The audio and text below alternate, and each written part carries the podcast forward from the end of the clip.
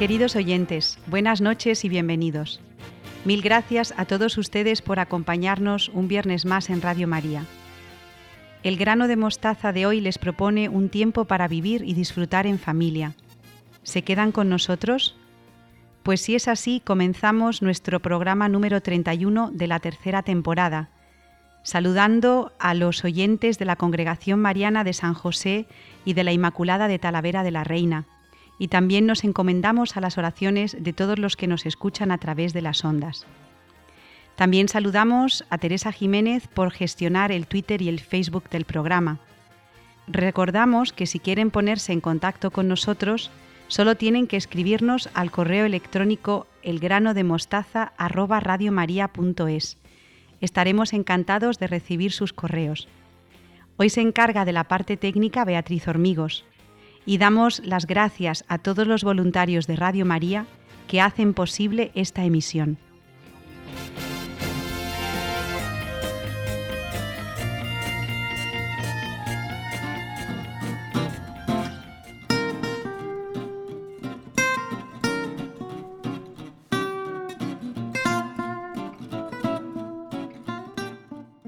Nos acompaña esta noche en la entrevista del grano de mostaza el hermano Eugenio Sanz. Es hermano marista, misionero en Bangladesh y ha venido a contarnos su experiencia en este país. Buenas noches, hermano. Buenas noches. Muchas gracias por haber aceptado la invitación y para ayudarme en la entrevista tengo aquí a mi lado también a mi colaboradora Victoria Melchor. Buenas noches, Victoria. Buenas noches, Ana. Bueno, pues Eugenio Sanz es, podríamos decir, un viejo conocido de tanto de Victoria como mío, porque es hermano de una religiosa de la Compañía de María de Talavera de la Reina. Y está trabajando eh, Eugenio Sanz en Bangladesh, uno de los países eh, más, más desfavorecidos del mundo, con mayor densidad poblacional y él mismo, en una entrevista que dio a la revista SED de los maristas, dice que son personas sin derecho, que malviven y trabajan en lo que ellos llaman una esclavitud moderna. Y me gustaría tutearte, Eugenio, porque casi casi eres de la familia, y me gustaría preguntarte en primer lugar cómo se llega de una familia talaverana a ser hermano misionero en Bangladesh y cómo te ayudó tu familia a tu vocación de misionero.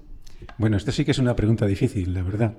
Pues mira, no lo sé. Eh, yo recuerdo que cuando era jovencito, en, un retiro, eh, leí un pasaje de la Biblia, del Génesis, en el que Dios le dice a Abraham, eh, sal de tu tierra y ve allí donde yo te mostraré, sin decirle a dónde. Yo cuando oí aquellas, y cuando las leí, mejor dicho, aquellas palabras, me pasó como quizá nos pasa a todos, que leemos una frase de la Biblia y decimos, esta es para mí, ¿no? Y aquello me fue trabajando por dentro, me fue trabajando por dentro y bueno, pues una serie de circunstancias, el hecho de, asistir a las clases al Colegio de los Maristas de Talavera, el conocer a algunos hermanos, el, no sé, una serie de cosas, ¿no? Me, bueno, pues me impulsaron, me llevaron, me fueron llevando poquito a poquito a hacerme primero hermano marista y después hermano marista misionero. Bueno, Eugenio, pero me gustaría que nos contaras, tanto a nosotras como a nuestros oyentes de Radio María, alguna característica de tu familia. Porque, hombre, tu familia no es que sea muy normal, ¿no? Hoy en día. Sí, bueno, normales no somos, desde luego. no, bueno, pues eh, eh, he tenido la suerte de tener unos padres maravillosos. Mi papá ya me está escuchando desde el cielo ahora. Mi madre es ya muy mayor, 85 años.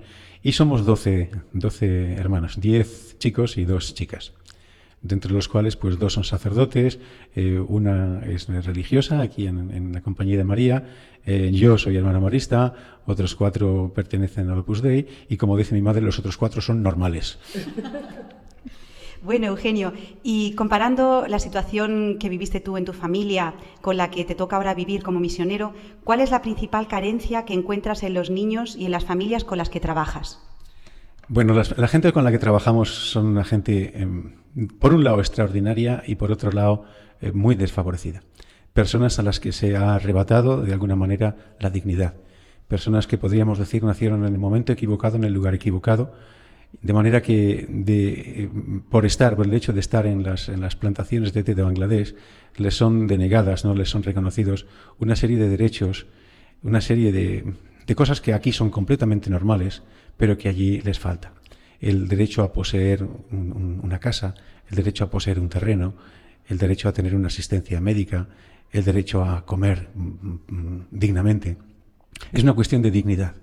Estas personas eh, trabajan ocho horas en las plantaciones de té, tienen que recogerlas de, dos en dos, las dos últimas hojitas de la planta, son las, que se utilizan para el té, eh, y, completar 23 kilos por día. 23 kilos es un montón de hojas, ¿no? es un porrón de hojas.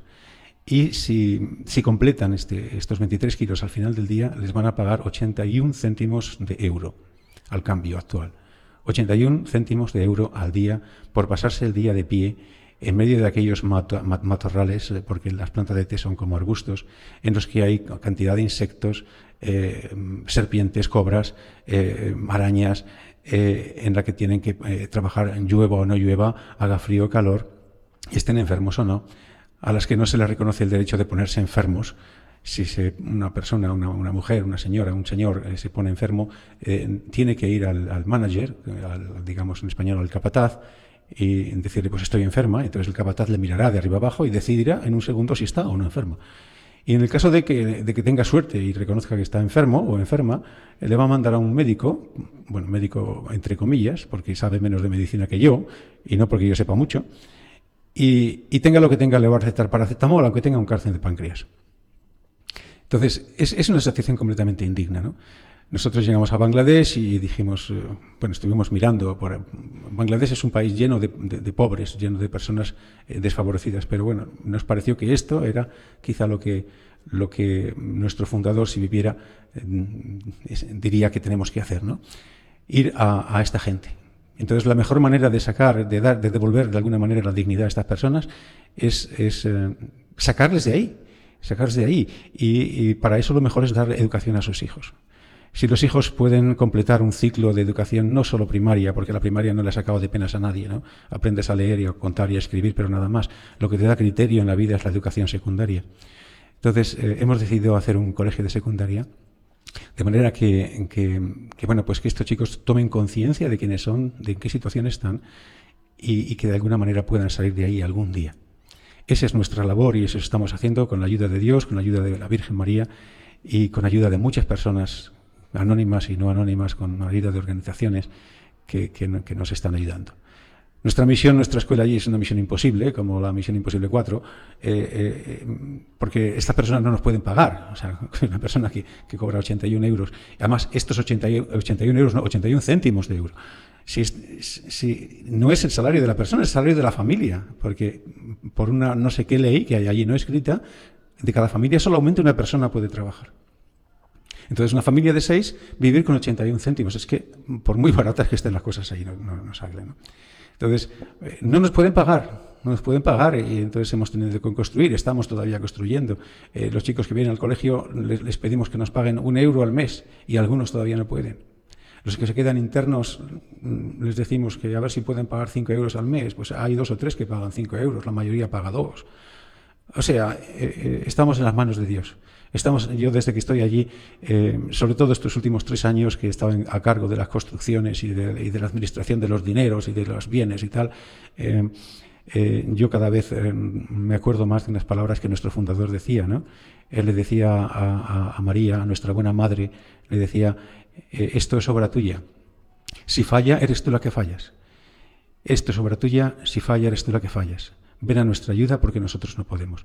Yo eso es una cosa que todos los días lo rezo, todavía todos los días lo pienso y, muchas veces al día lo pienso, porque cuando llega una, la hora de pagar una factura y hay que pagarla y hay que pagarla y yo miro la cuenta bancaria y no hay, yo le digo, mira, esto es tuyo, esto es tuyo y hasta ahora, hasta ahora está demostrando que sí, que es suyo. Gracias a Dios. Pues la verdad es que yo me estoy quedando un poco sobrecogida con el testimonio que, nos estás contando porque cuánto, cuánto perdemos el tiempo aquí en, esta sociedad occidental y sobre todo la forma de, educar que tenemos. A mí me gustaría que nos contaras qué dificultades a la hora de educar a esos niños eh, tenéis, porque las dificultades que tenemos en Occidente no tienen nada que ver con lo que nos estás contando. Sí, efectivamente. Mm, mm, para, que te vayas dando una idea, a nivel básico, los chicos que vienen a nuestra escuela, el, día que le enseñamos a abrir el grifo es el primer grifo que abren en su vida, a los 12 años. Nunca han abierto un grifo y, por supuesto, nunca lo han cerrado. O sea, hay que enseñarles a abrirlo y luego a cerrarlo. Lo mismo con los interruptores de luz. Eh, y aunque, aunque esté mal decirlo aquí, pero lo mismo con, el uso de los, de los, de los toiles, de los servicios, ¿no? Nunca, nunca lo han usado. Ellos en su casa, pues van al campo y, ya está. Claro, en, la escuela no podemos hacer eso. Imagínate cómo estaría en el campo, ¿no? Mm, o sea, hay primero una labor de, de, de socializarles, de eh, enseñarles que hay otro, otra manera de vivir, menos promiscua, menos, eh, menos desordenada, eh, sometidos a una pequeña... No, no, somos, no somos estrictos con la disciplina, porque además ni está en nuestro espíritu ni lo, ni, lo demandan las circunstancias. ¿no? Hay que darles mucho cariño, hay que darles mucho amor, no hay que pegarles. Y fíjate que digo esto porque es que en Bangladesh se pega, se pega a, los niños en las escuelas, los maestros van a la escuela con un libro y un palo. Entonces los niños que llegan a nuestra escuela a empezar la secundaria, eh, se sorprenden al cabo de una semana, dos semanas, de que nadie les ha pegado todavía, ¿no? Y, se sorprenden de que los profesores, las profesoras, los hermanos, eh, bueno, pues les tratamos con cariño, les conocemos por su nombre, vamos a visitar su, familia, entramos en su casa, nos tomamos un té con ellos, que ahí nunca mejor dicho, el té es lo que, lo que conviene, ¿no?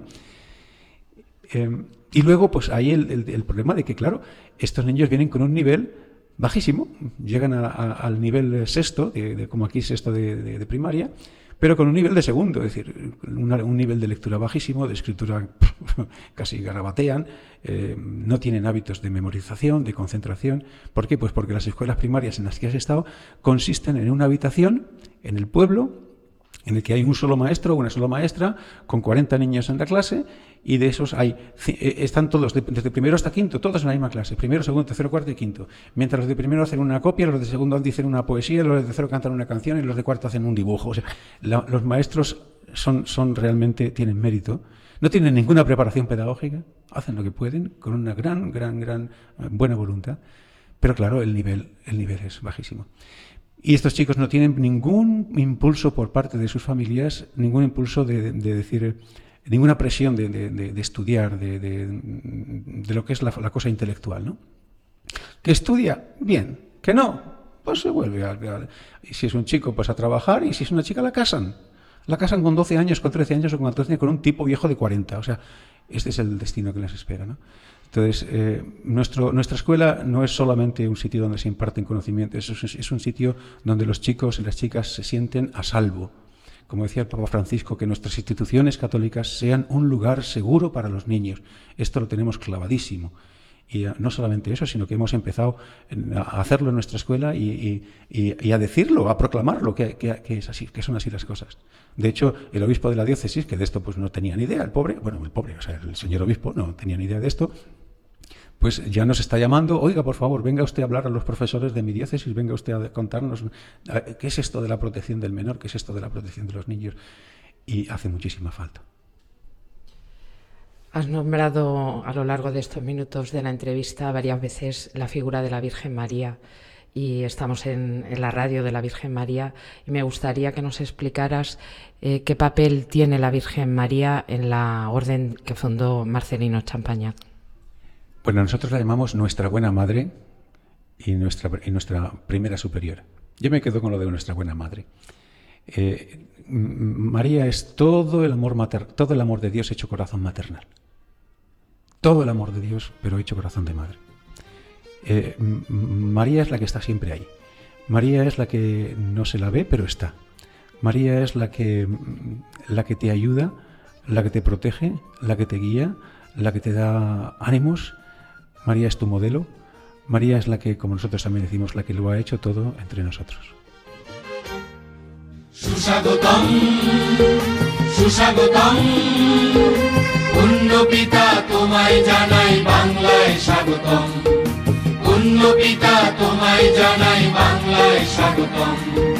সুস্বাগতম সুস্বাগতম পুণ্য পিতা তোমায় জানাই বাংলায় স্বাগতম। পুণ্য পিতা তোমায় জানাই বাংলায় স্বাগতম।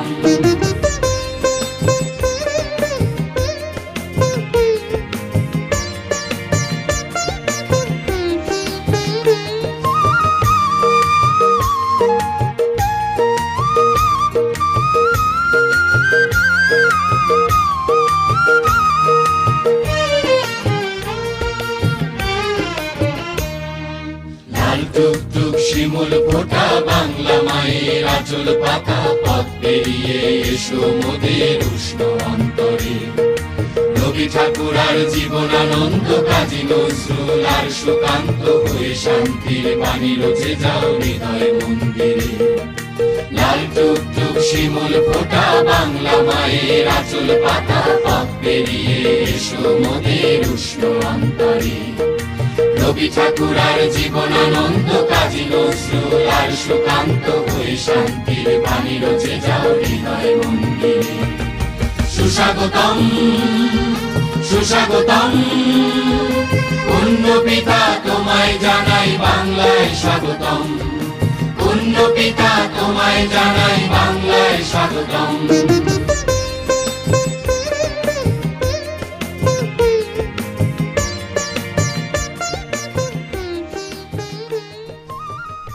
Bueno, estamos en Radio María en el programa El grano de mostaza y estamos entrevistando al hermano Eugenio Sanz, que es hermano marista y misionero en un colegio de Bangladesh. Y ahora me gustaría, hermano, preguntarle esto, ¿cómo es el día a día de un hermano marista en un colegio de Bangladesh? Porque seguramente que habrá gente que le pique mucho la curiosidad.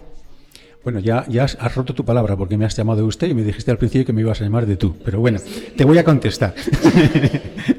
Mira, yo me levanto a las 5 menos cuarto de la mañana, eh, hago mis cositas, como tú comprenderás, y después pues tenemos, tengo un rato de meditación eh, personal antes de la oración comunitaria. Bueno, a las seis y cuarto hacemos nuestra oración comunitaria.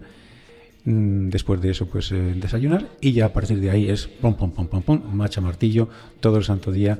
Eh, hay cosas que están preparadas, pero en mi caso particular, la mayor parte de las cosas no están preparadas. Es decir, yo cuando me levanto de, de- de por la mañana digo, a ver, señor, ¿qué hay hoy en el menú? ¿no? Eh, esto se parece un poco al, al Facebook, ¿no? Eh, cada, mañana, cada mañana Dios pone en, en mi muro del Facebook un- algo, un post, y a mí lo que me toca es decir eh, que me gusta, ¿no? Entonces, sea lo que sea. Eh, por decir así cosas que están ordenadas, pues eh, yo tengo alguna clase, no doy muchas clases, eh, porque me tengo que ocupar de, de buscar eh, de comer para, esto, para, para 100 niños cada día, me tengo que ocupar de las necesidades temporales de, de materiales de, de los profesores, de los alumnos, eh, estoy encargado del personal que hay allá, de los que trabajan, estoy encargado de las obras, porque todavía, todavía estamos, no hemos terminado las obras, estamos todavía construyendo. Y, y, luego, pues también soy de alguna manera el representante legal de, de, los maristas allá. Entonces, pues siempre hay visitas, siempre hay visitas que recibir, visitas que hacer, eh, sitios a los que ir. Y luego, eh, por supuesto, casi todos los días, todos los días no puedo, pero siempre que puedo, salir de los muros del colegio, porque nuestro colegio es un colegio extramuros, y ir a visitar, ir a ver, entrar en las casas de las, de las familias de nuestros chicos. Y ahí es donde, de alguna manera, eh, uno se siente eh, que no es evangelizador, sino que es evangelizado. Los pobres no se evangelizan. Yo llegué a Bangladesh, como muchos misioneros hemos llegado a otros países, diciendo, bueno, aquí vengo yo, aquí vais a ver vosotros lo, lo, lo, lo, bueno que soy yo, las cosas que os tengo que enseñar, y luego pues te das cuenta de que no, de que, de que en realidad son ellos los que te están enseñando a ti muchísimas cosas, ¿no? Desde la manera como aceptan su situación, no solo con resignación, sino con, ánimo. Es decir, son gente que, que, que, cuando hay un problema no se, no se, no se echan atrás, no se, no, no, adelante. Además, son muy, muy, de alguna manera, muy familiares, muy comunitarios. Cuando alguien tiene un problema, todos los vecinos vienen, ayudan, cada uno con lo que puede. Y nosotros hemos entrado en esta dinámica. Que ha, que ha, que ha muerto una persona en el vecindario, pues allá vamos nosotros. ¿A qué? A nada.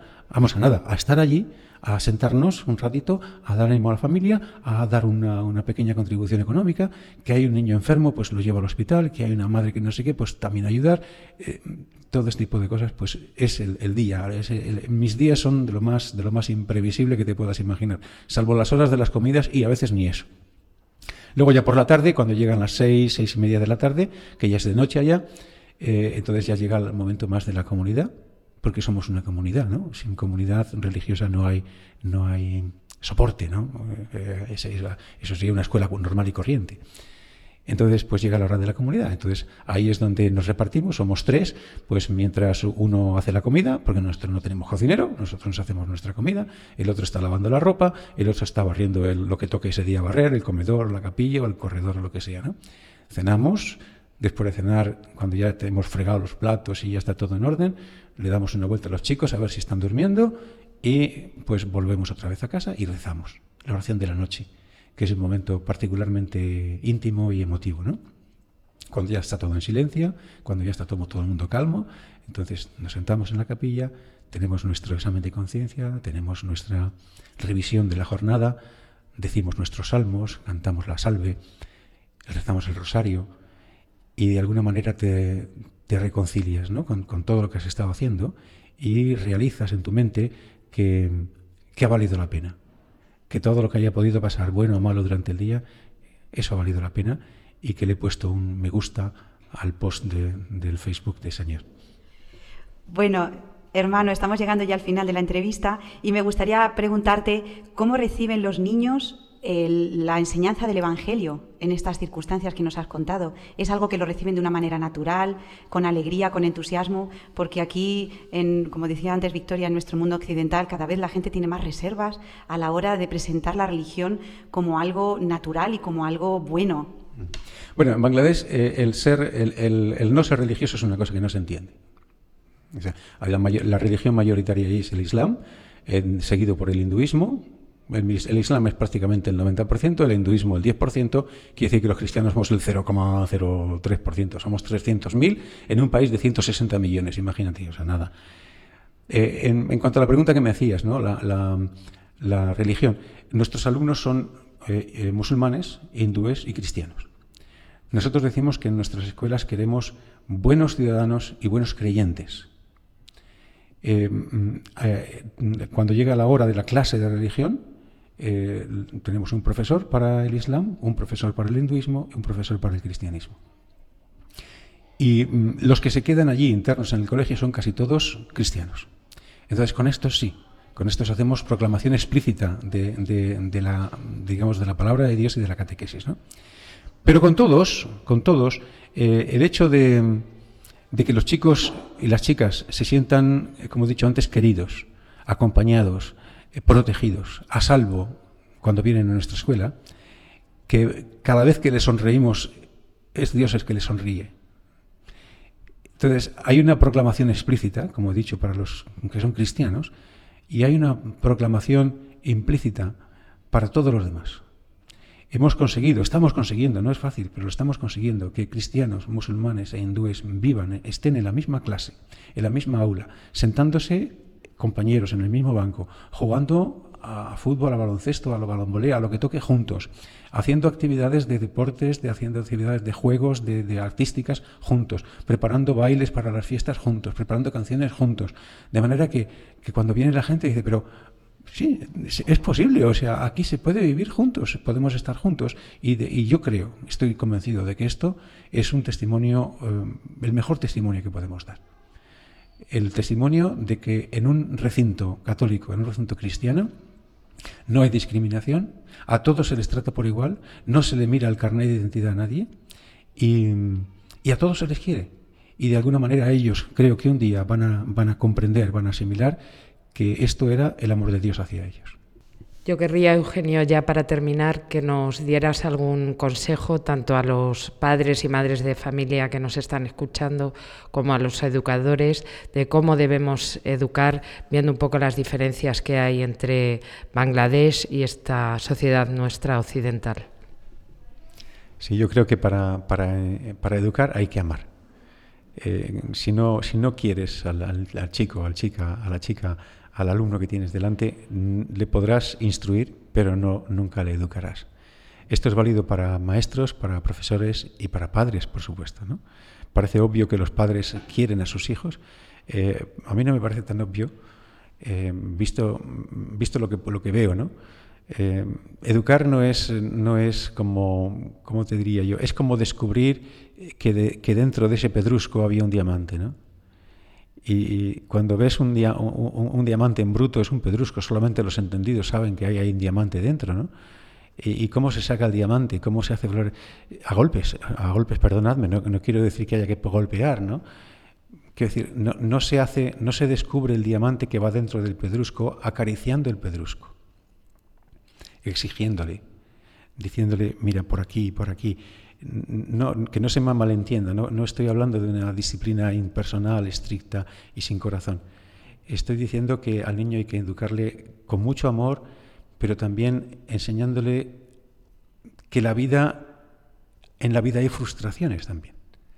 Le enseñamos al niño si le enseñamos también a superar las dificultades y los malos momentos. Yo creo que eso es la, vía de, educar a la gente con mucho amor, como he dicho antes, con muchísimo cariño, que de manera que, a, pesar de que le exijas a una persona, le exijas a un niño, a una niña que haga esto, que haga lo otro, que él en el fondo sabe, porque le estás sonriendo de alguna manera y le estás apoyando, que le quieres, que le quieres. Esa es la manera de educar. A mí me dijo una vez un, chico en, cuando estaba en Ruanda, me dijo, bueno hermano, te vas ya de Ruanda, cuánto lo siento, ay, no sé qué, no sé cuánto, te voy a echar de menos. Estas cosas que dicen los niños jóvenes, los adolescentes. Y al final me decía una cosa que me ha quedado grabada. Eh, se me podrá olvidar lo que me has enseñado, pero nunca se me olvidará que tú me lo enseñaste. Esa es la cosa, ¿no? Se enseña no con contenidos, no con, sino con, con la persona, queriendo a la persona. Eso es lo que queda. Bueno, pues nada, Hermano Eugenio, estamos eh, ya terminando la entrevista al hermano Eugenio Sanz, es misionero en Bangladesh, y eh, tenemos en Radio María una mm, campaña que se llama Pide un deseo.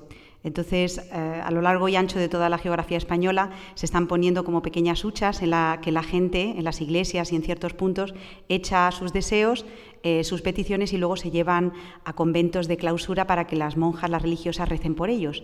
Así que, Eugenio, me gustaría que pidieras un deseo. Para que todas estas personas con las que he tenido la suerte de trabajar, con las que Dios, que Dios me ha puesto delante, eh, lleguen a tener la dignidad que se merecen como hijos de Dios. Bueno, pues después de estas maravillosas palabras del hermano Eugenio Sanz, le damos muchísimas gracias también a Victoria Melchor. Y nada, Eugenio, eh, aquí tienes tu casa, cuando quieras puedes volver. Bueno, me pide otra vez el micrófono, así que esto es buena señal. No, no, quiero decir, estamos terminando, ¿qué os parece si rezamos una Ave María, pero en Bangla, en la lengua de Bangladesh? Pues entonces lo rezas tú y nosotros lo hacemos de espíritu. Pranam María, Prasad Purna, Tomar Shohae. তুমি নারী কুলে ধন্যা, তোমার গর্ভফল যিশু ধন্য। হে পুণ্যময়ী মারিয়া, ঈশ্বর জননী, আমরা পাপি, এক্ষণেও আমাদের মৃত্যুকালে আমাদের মঙ্গল প্রার্থনা করো, amen.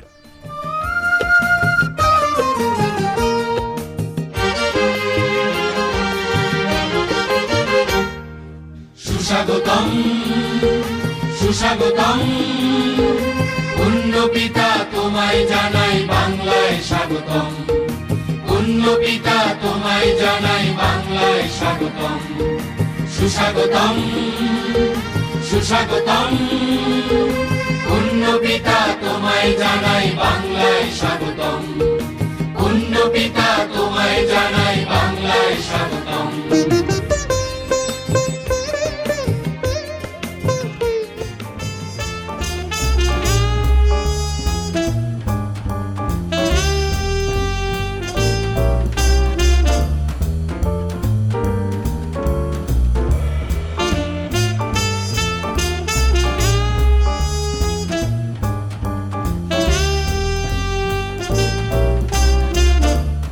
Después de haber escuchado la entrevista con el hermano Eugenio Sanz, continuamos en el grano de mostaza con Beatriz Hormigos y con Victoria Melchor. Buenas noches, Victoria. Buenas noches, Ana. Buenas noches, Beatriz. Hola, buenas noches. Pues si os parece, podemos continuar con los consejos que San Agustín dio a los jóvenes. El mes pasado estuvimos hablando del poder y el amor y hoy nos toca el consejo número 16, que es canta y camina, Beatriz. Sí, y quizás sea el más, práctico, de todos los que nos ha dado San Agustín hasta ahora. Eh, dice él, procura progresar siempre, no importa la edad ni las circunstancias en las que te encuentres. Pues sí, porque nosotros la vida en realidad es como un camino, ¿no? Un camino en el que tenemos dos opciones, o nos podemos quedar quietos o podemos avanzar hasta el final del camino. A priori parece que el quedarse quieto no es lo más cómodo, estamos en nuestra zona de confort y parece que vamos a ser más felices, pero no, en realidad lo que debemos es avanzar hasta el final, ¿no? que es, lo que de, es lo que se, de lo que se trata. Y en este camino pues nos podemos encontrar muchísimas tentaciones y la más importante y la más grande es el amor egoísta, ¿no? que es la gran tentación. El egoísmo surge de él surgen los tres amores desordenados de los que habla San Agustín, que son la concupiscencia de la carne, la concupiscencia de los ojos y la soberbia, que como él llama la gran ambición del siglo. Sí, la verdad es que mm, lo que decías al principio, que estamos en, esta vida eh, en un camino, nuestra vida es un, camino hacia la, vida eterna y por tanto estamos de paso. Yo creo que es algo que no deberíamos perder nunca de vista. Es cierto que nos enredamos en las cosas del mundo porque nos, nos atrae, pero mm, hay que seguir adelante y cuanto más dejemos atrás, yo creo que es mucho mejor. Has nombrado, Beatriz, eh, los tres grandes amores desordenados, que son la codicia de la carne, el deseo de los ojos y la ambición del siglo, que es la soberbia. A mí me gustaría, Victoria y Beatriz, que elaborarais un poquito eso del deseo de los ojos. Sí, porque el de la carne parece que ya todos más o menos sabemos de lo que estamos hablando, ¿no? Sí, pues mm, San Agustín se refiere al deseo de los ojos a la curiosidad pero no a una curiosidad normal, sino una curiosidad morbosa, ¿no? De conocer por vanidad e incluso mm, cosas que no deberíamos tener interés por conocer o que no serían buenas para nosotros. Sí, mm, yo creo, bueno, por lo que por lo que decíais, el deseo de la carne es algo natural inherente a nosotros. Sin embargo, el de los ojos es lo que vemos externo a nosotros. Es decir, que yo no tengo necesidad realmente de, conocer ciertas cosas o de ver ciertas cosas y la simple curiosidad hace que caigamos en esa tentación. Pues pongo un, ejemplo, algo muy, muy práctico. Hay determinadas eh, películas que es mejor no ver por el contenido, por la temática, por ciertas escenas, incluso eh, aunque no tengan eh, escenas, por el mensaje que transmite. Sin embargo, como han sido muy mediáticas, ay, yo lo tengo que ver. Genera en nosotros una curiosidad a través de los ojos de algo externo. Dice San Agustín que este deseo desordenado de los ojos es un deseo desordenado de tipo cultural y a mí esto, Beatriz y Victoria, me llama muchísimo la atención un deseo de tipo cultural. Fíjate que parece que todo lo que tenga ese barniz de cultura es algo bueno, ¿no? Sí, sí, sí. Lo que pasa que, bueno, a veces también a través de ahí de esa tentación de lo cultural, mm, no sé, nos podemos como vanagloriar de, de todo eso. Es decir, eh, el tema de, la belleza, del arte, de todo, lo tenemos que ver con, unos ojos siempre trascendiéndolos, la belleza de las, cosas, de lo bonito. Sin embargo, si es para vanagloria de uno mismo, por interés de uno mismo, pues mm, no. Y como dices tú, algo cultural, la cultura en principio es bueno, sin embargo, depende del sentido con el que lo utilicemos. Bueno, ahí también nos metemos en lo que es, bueno, pero no me gustaría lo de la libertad de expresión, hasta qué punto, todo ese tipo de cosas, pero bueno, lo podemos tratar en otro, en otro En otro momento, sí. Y vamos a hablar también, como hemos dicho antes, de la soberbia, ¿no? que yo creo que de las, de las tentaciones es como la más importante, por así decir. El amor desordenado pues, nos lleva a la soberbia, ¿no? que es, es como el creerse mejor que nadie, ¿no? Yo soy el mejor, mm, soy el excelente y, esto nos lo puede traer también ¿no? en las riquezas, la ambición de poder que hablábamos el otro día en el, eh, en el otro consejo.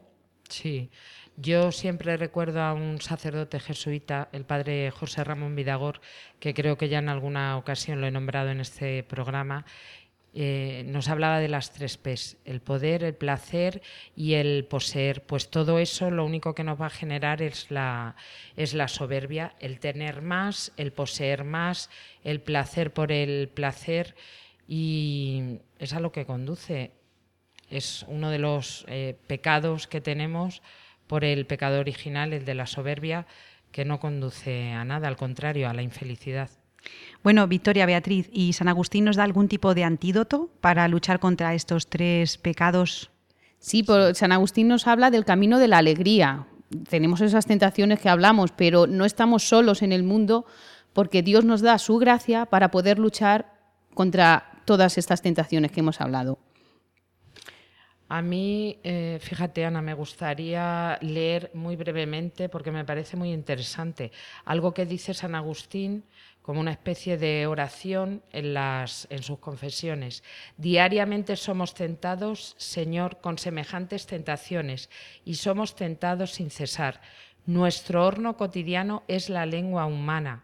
Lo dejo ahí, porque es que creo que esto daría para otro, Sí. para otro tema. Fijaos, nuestro horno cotidiano es la lengua humana, para reflexionar. Bueno, Beatriz, y el- este consejo era canta y camina. Entonces, ¿cómo podríamos terminar? Pues vamos a terminar, yo creo que, que mejor que con las palabras de San Agustín, que decía, canta pero camina, consuela con el canto tu trabajo, no ames la pereza, canta pero camina. ¿Qué significa camina? Progresa, progresa en el bien. Según el apóstol, hay algunos que progresan para peor. Tú, si progresas, caminas, pero progresa en el bien, en la recta fe, en las buenas obras. Canta y camina, no te salgas del camino, no vuelvas atrás, no te quedes parado. Qué bonito. Bueno, es, es, una, es maestro de vida. San Agustín, siempre te lo agradeceré, Beatriz, que lo hayas traído al grano de mostaza, porque él sabía de lo que hablaba. Entonces, bueno, pues canta y camina, Victoria. Sí, a mí que me encanta cantar, porque además cantando también estamos orando.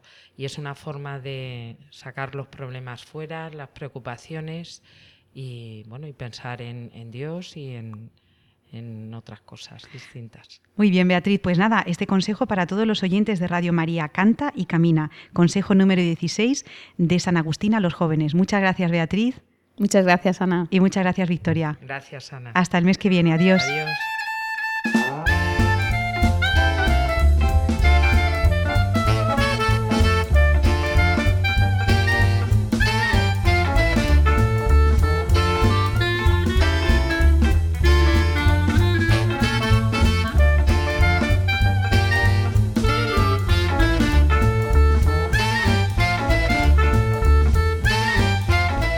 Saludo con mucho cariño a Estanislao Martín, que nos acompaña un viernes más con su sección dedicada a la familia cristiana. Buenas noches, Estanislao. Un placer siempre tenerte aquí.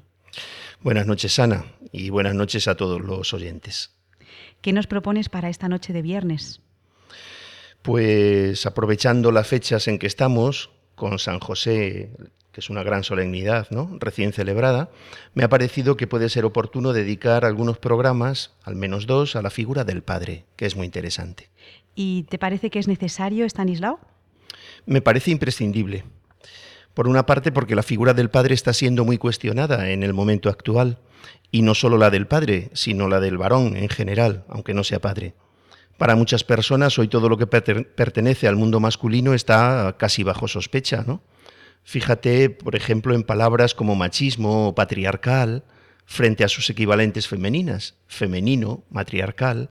Las referidas al hombre tienen un significado peyorativo que no tienen las que están referidas a la mujer. Ahí hay un desequilibrio. Por otra parte, en la relación con la familia son muchas las voces que afirman que una de las causas por las que tantos niños y jóvenes andan bastante perdidos en la vida es por la ausencia de padre. O bien porque no está, porque no ejerce adecuadamente sus funciones, o simplemente porque no las ejerce ni bien ni mal. ¿Y qué tiene la figura del padre que le hace ser imprescindible? Para responder a esta pregunta mm, habría que diferenciar en dos campos. Uno el campo de las relaciones varón-mujer y el otro el de las funciones que tiene el padre por ser padre, por el hecho de ser varón, que son diferentes a las de la madre. O sea, Estanislao, ¿qué diferencias entre el papel del hombre y de la mujer? ¿Te refieres a las tareas de uno y otro? Mm, No, exactamente. Las tareas más o menos sí pueden ser intercambiables, pero no es eso de lo que yo quiero hablar. Por- mm, lo que no son intercambiables son los roles. Los trabajos no tienen sexo y quien debe hacer eh, unos o quien debe hacer otros está más en función de las habilidades personales que el, del hecho de ser hombre o mujer, ¿no? Con todo hay que decir que no se puede pasar por alto que hay cualidades femeninas y cualidades masculinas que revierten en las tareas y hay también, por otra parte, un modo masculino y un modo femenino de hacer las mismas tareas. Pero como te digo, no es, mm, no es en las tareas en lo que yo me quiero fijar ahora. ¿Y no te parece, Estanislao, como se oye muchas veces, que ese reparto se debe más a la educación recibida que al sexo? Las dos cosas. Sí creo que hay mucho de educación, pero no todo es educación. El sexo es una determinación biológica muy importante que haríamos mal en negar. Y lo que no podemos hacer es ir en contra de la naturaleza. Bueno, podemos hacerlo, pero tiene consecuencias muy graves porque a la naturaleza no se le puede violentar sin pagarlo caro. La naturaleza no perdona. Y no perdona porque no puede. No podemos ignorarla como si no existiera o fuera irrelevante, y menos aún, aún ir en contra de ella, claro. Entonces, decías antes que las tareas sí que son intercambiables, pero que las funciones del padre y de la madre no lo son. ¿Podrías explicarlo un poquito más, Stanislao? Vamos a ver. Tanto el padre por ser padre como la madre por ser madre tienen unas funciones que no pueden intercambiar. Pueden organizarse como quieran según les venga mejor por sus circunstancias y necesidades. Deberán repartir las cargas de la manera más organizada posible, pero sus papeles son fijos, sus roles son inmutables. El padre es el cabeza de la familia, la madre no. Los responsables de la familia son los dos, padre y madre, pero el papel de cabeza le corresponde a él, no a ella. Y esto no es un capricho de nadie, sino que pertenece a, lo que Dios ha dispuesto, ¿no? Dice la palabra de Dios exactamente en la carta a los Efesios que el marido es cabeza de la mujer como Cristo es cabeza de la iglesia. ¿Esto en la práctica qué significa? ¿Qué, qué significa ser cabeza? Significa que la última palabra la tiene él, haya acuerdo o desacuerdo entre ambos. Tener la última palabra quiere decir confirmar o no confirmar al otro. Yo sé que esto choca mucho con el igualitarismo actual, pero yo no me lo invento, esto es una verdad revelada. ¿Cuál es el papel de la madre? Pues la madre, mm, mirando a la casa, a la familia, es la directora del hogar. Creo que no hace falta explicarlo mucho porque todos sabemos lo que es un director. Es el que tiene el papel ejecutivo, el que todo lo dispone, el que está sobre todo, el que lo controla todo. Pues bien, en la familia esto corresponde a la madre la de controlar, disponer, dirigir, incluido al padre también. Pero con una salvedad, que ella no es la cabeza de la familia, no tiene la última palabra, no puede confirmarse a sí misma, necesita ser confirmada por él. Ese es el rol del padre. Eh, dices, eh, Stanislao, que el esposo es eh, la cabeza de la esposa porque lo dice San Pablo. Y yo sé que este argumento puede ser que no lo entiendan todos nuestros oyentes. Y es verdad que lo has apoyado en la palabra de Dios revelada y con eso ya es suficiente. Pero ¿qué te parece si lo explicas un poco más para aquellos que están un poco reticentes? Pues seguramente que hay muchos oyentes que no lo entienden, claro. Mucha gente no lo entiende, pero efectivamente es palabra de Dios. Vamos a intentar explicar un poquito esto. Y vamos a intentarlo desde la propia palabra, que es la gran fuente de sabiduría y es nuestra gran maestra, ¿no? Según podemos leer en ella, el varón es cabeza de la mujer porque la mujer procede del varón. La mujer ha salido del varón. Esto podríamos verlo en la primera carta a los Corintios, en el capítulo 11. Lo contrario también es cierto, porque todos, varones y mujeres, hemos salido de una mujer, nuestra madre. Pero esto no anula lo anterior. El varón ha salido de la mujer en cuanto que la mujer es madre. Pero antes de ser madre, ella ha salido del varón en cuanto que es esposa. Esto, este hecho, es uno de los significados que encierra el hecho de que Dios creara a Eva haciéndola salir de una costilla de Adán, tomándola de su propio cuerpo, de su interior. La maternidad en la mujer vendrá después como consecuencia, pero en el inicio, en el comienzo de la relación hombre-mujer, es la mujer la que sale del varón. Del costado abierto de Adán salió Eva, la mujer esposa, del mismo modo que del costado abierto de Cristo nació la esposa iglesia. Por este motivo, el sacramento del matrimonio es signo de la unión de Cristo cabeza con su cuerpo, que es la iglesia, según explica San Pablo. Estoy recordando, según eh, estamos diciendo esto, ¿verdad? Eh, en la capilla Sistina, el, techo de Miguel Ángel, en la creación de la mujer, cómo está saliendo de un pedazo agujero del costado de Arán. ¿no? Es muy gráfico y muy bonito esto mismo. Bueno, Estanislao, creo que nos estamos metiendo, como siempre, en terrenos pantanosos, porque la salida del hijo de la madre es clara, porque se produce en el parto, y cómo ha concebido al hijo también es claro, porque Em, eh, según lo has explicado antes. Pero no sé cómo es eso de que la mujer sale del varón. A ver, ¿de dónde sale? ¿Cómo sale? ¿Y cómo y cuándo ha entrado? Estas preguntas son un poco de niños pequeños. Bueno, la salida del hijo es física porque entró mediante un acto físico, o al menos con una importante carga física. En cambio, la salida de la esposa del interior del esposo no es física, sino psicológica. Eso significa que su entrada fue también psicológica. La entrada y la salida psicológica no es una entrada y salida física, claro, pero es real, no imaginaria. Es tan real como la física. Y no solo real, sino que por ser psicológica es superior incluso a la física. Me interesa mucho destacar esto, Ana, porque para esto hay que educar a los hijos, chicos y chicas, de cara al matrimonio. El hijo varón tiene que aprender a albergar en su interior, psicológicamente, a la que será su esposa. La tiene que gestar psicológicamente dentro de sí, de tal manera que el enamoramiento sea lo que debe ser, un descubrimiento. Un descubrimiento personal absoluto que está llamado a llenar toda su vida y la vida de ella también. De ese modo, él un día podrá decirle, te he llevado muy dentro, Enamorarse de una mujer concreta por parte de un varón, siguiendo los cauces que Dios ha dispuesto, es descubrir a la mujer concreta que uno ya lleva dentro, pero de la cual no conocía la cara. Del mismo modo que la madre tras, el parto ve la cara del hijo que ha gestado, el esposo descubre la cara y los rasgos de la esposa que llevaba dentro. La mujer había entrado psicológicamente en el varón cuando él entendió que tenía vocación de hombre casado. Esa entrada se concreta en el noviazgo, y sale y se consuma en el matrimonio, en la unión propia del matrimonio. Por eso esta unión íntima no es solo una unión física, sino completa, de totalidad, física y espiritual, y tiene consecuencias físicas y espirituales, o mejor dicho todavía, físicas, psicológicas y espirituales. Yo creo, Stanislao, que acabas de abrir una puerta hacia una realidad maravillosa. Y yo te pregunto, y seguramente nuestros oyentes también se lo preguntan, ¿Cómo podemos mostrar la belleza de ser hombre y mujer según el plan de Dios en una sociedad que se empeña en enfrentarnos? Estanislao. Pues yo creo que en la medida que podamos, explicando, haciendo ver, viviendo este propio plan, este plan de Dios, porque tal, tal como tú acabas de decir, es una auténtica preciosidad es una preciosidad. En las obras de Dios hay una belleza y una sabiduría inmensa. Y las mayores obras de Dios no son las que vemos en la naturaleza exterior a nosotros, ¿no? sino en la persona humana.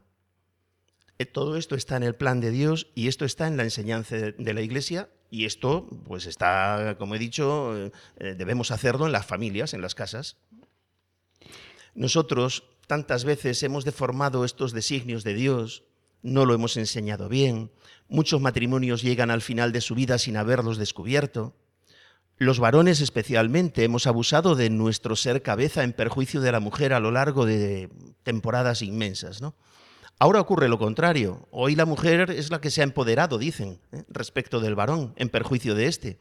De manera que él aparece como un pobre segundón, mermado en su ser hombre, como con las alas cortadas y sin ninguna relevancia alguien que teniendo vocación de cabeza se ve achicado, perdido, arrinconado, y claro, tantas veces responde como una bestia, como, con, una enorme violencia. Una violencia cuyas raíces fuera de este plan de Dios no sabemos descubrir. Y por eso hoy damos tantos palos de ciego y los problemas entre hombres y mujeres, en vez de disminuir, siguen aumentando. Y seguirán aumentando si seguimos así, claro.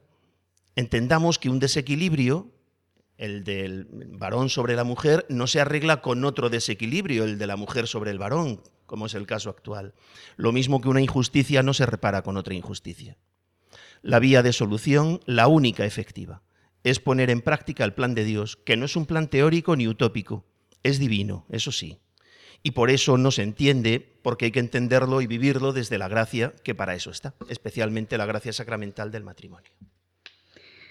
Bueno, Estanislao, pues empezaste diciendo que ibas a hablar de la figura del padre y parece que no nos ha dado tiempo, pero creo que nuestros oyentes eh, te agradecerán y me gustaría que nos escribieran al correo del programa elgranodemostaza@radiomaria.es y que encuentren en el grano de mostaza en nuestro programa un espacio en el que expresarse libremente, eh, en, en ir contracorriente y en que a nosotros los cristianos, Estanislao, nos toca mostrar la belleza del plan de Dios sobre el hombre y la mujer, más que meternos en luchas y pues a lo mejor en desmontar ciertas teorías, a nosotros, a, los que nos toca, en este caso con nuestro humilde grano de mostaza, es mostrar la belleza. ¿eh? La verdad no se impone, la verdad se propone y ella misma brillará. Esa es nuestra tarea y, bueno, para eso estamos y verdaderamente hay mucha belleza en las obras de Dios que cuando se descubre es cuando se puede experimentar y, ver y, además disfrutar mucho de ella, claro. Pues ¿qué te parece si para el mes que viene, Stanislao, te metes de lleno en la figura del Padre? Me parece bien, me parece muy importante además, sí, sí, porque hay cosas que viene bien que comentemos. Además, teniendo a San José como patrono, nosotros le tenemos muchísima devoción, todos los del programa, pues fíjate tú, madre mía, no podemos sacar de ahí cosas del gran santo vamos con ello, ¿no? Bueno, Stanislao, muchísimas gracias por eh, estar aquí con nosotros, por eh, animarnos también en esta, en esta tarea de mostrar la belleza, no meternos en, pues eso, en discusiones que muchas veces no llevan a nada.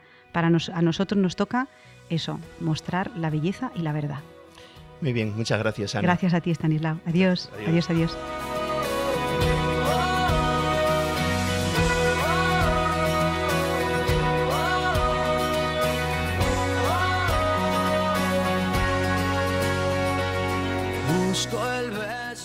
Les recuerdo algunas de las noticias de la Radio de la Virgen en Radio María. Tenemos un encuentro nacional de voluntarios en Radio María. Es un encuentro de oración y formación. Tendrá lugar del 13 al 15 de abril y nos ayudará a conocer mejor la misión de Radio María y los proyectos en los que estamos trabajando actualmente. También para todos nuestros oyentes ofrecemos ejercicios espirituales intensivos los realizaremos durante la Semana Santa y están a cargo del Padre Santiago Arellano Librada, de la Hermandad de Hijos del Sagrado Corazón. Tendrán lugar el lunes, martes y miércoles santo en cuatro momentos, a las doce y media del mediodía, a las cuatro, a las seis y a las once de la noche. El jueves santo a las once de la noche. El sábado santo a las ocho y a las tres. Y el domingo de Pascua a las cuatro y a las seis donde emitiremos las últimas reflexiones de esta tanda. También recuerdo a todos los oyentes que seguimos en la campaña Pide un deseo en Radio María. Miles de personas rezarán por ti. En Radio María ayudamos a los que se inician en la oración, pero también queremos recopilar las peticiones de todos los oyentes y que recemos unos por otros. Para esto tenemos una dirección de mail pide y también en la página web www.vuelveacasa.es. Y finalmente, el Vía Crucis en Radio María tendrá lugar el 30 de marzo, Viernes Santo, desde Valladolid a las 11 de la, a las 11 de la mañana. Y con esto terminamos nuestro programa número 31 del grano de mostaza, hoy viernes 23 de marzo de 2018 en Radio María. Les recuerdo que pueden acceder a las noticias de la Radio de la Virgen en la página web www.radiomaria.es.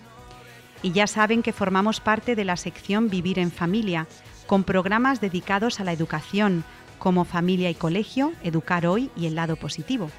Si lo desean, pueden ponerse en contacto con nosotros en la dirección del programa El grano de mostaza